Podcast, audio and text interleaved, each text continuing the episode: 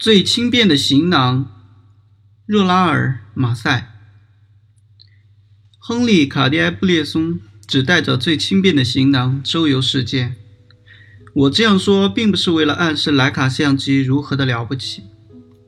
布列松在安德鲁·皮埃尔·蒙迪亚克斯的陪伴下游走欧洲。这台神奇轻便的相机，既能让他遁形于闹市，也方便他在关键时刻拔腿就跑。并且可以不着痕迹地摆脱学院教学体系中类似于纯透视学的表现方法。随后的亚洲之行让他接触到更多事情，处处向他提供更多的场景，整个世界仿佛都成了他开放的工作室。当然，在他之前，印象派的画家们早已将画架支到了河边和草地上，虽然光线犹如露珠般悠然而逝。而在他们的世界里，永远是周末。而照片不同，它所表现出来的总是工作日。尽管亨利·卡迪埃布列松一直热衷于绘画，但是我们终究无法将他的一生同画架前流逝的风景联系在一起。也许是因为好奇，或者是那些黄蜂令他局促不安，最后他终于成为一名为照片而烦恼的摄影师。对于这位处于喧嚣中的佛教徒来说，曝光的事情太严肃，器材太沉重。使用最轻便的设备拍摄是我们时常提到的老话题。一旦我们熟悉了这类轻便的设备，它就可以时时处处伴随着我们。这也使亨利·卡迪埃布列松得以在人群中不被关注，从而捕捉那些精彩的瞬间。我们可以从他的一些作品中看出他赋予瞬间的意义，例如相机雕塑作品中的姿态一样行走的贾克梅蒂，手捋着衬衫袖子沉思的福克纳，在烟尘和云雾笼罩的印度，开屏的孔雀展现了其命运的色彩。这是大师的语言，这让他将摄影的要义带到暗箱中，并阐释了他原先所不了解的。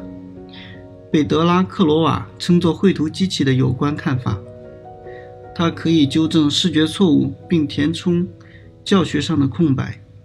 达格尔摄影法超越了模仿，是对事实的客观反应。相较于绘画对自身，相较于绘画在对自然的模仿过程中几乎总是忽略一些细节的现象，它有着非常重要的意义。同时，也为艺术家充分了解拍摄对象的组织结构创造了条件。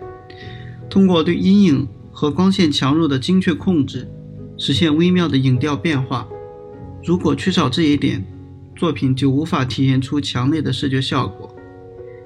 回头再看绘画，就像亨利·卡迪埃布列松今年所做的那样，他是打破镜子，用肉眼观看，也就是说，接受这个谬误的世界。和我们自身的缺陷，在拍摄照片前对混乱的表象进行思考，而不是选择逃避。总之，源于一种桀骜不驯的性格。最终，他找到了自由的表达方式。可以看出，在亨利·卡蒂埃布列松的写作中体现着他的风格：统一、完整，无论是证明、说明还是题词。都是简明扼要的艺术作品，成功的即兴之作。这源于他毫厘不差的准确措辞。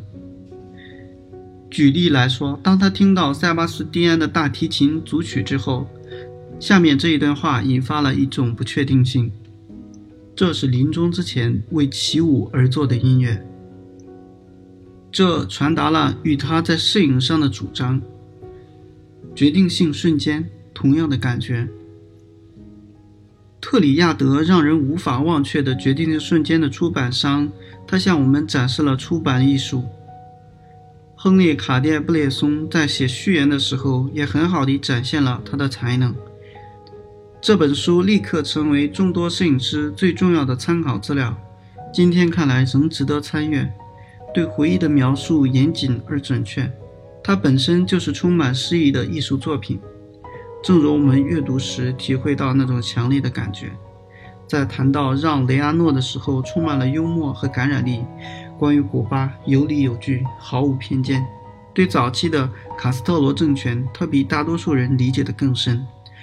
比很多专门写这位强权人物的作家做得更好。亨利·卡迭布列松曾用中国墨水写作，无疑是因为这种墨水不会被阴掉。而现在多亏了传真机，它对于写作的意义，就像拍摄之于莱卡，没有实质。他并不讨厌某些摄影器械，只要它们轻快便捷，也就是说，只要能帮助他捕捉决定性的瞬间。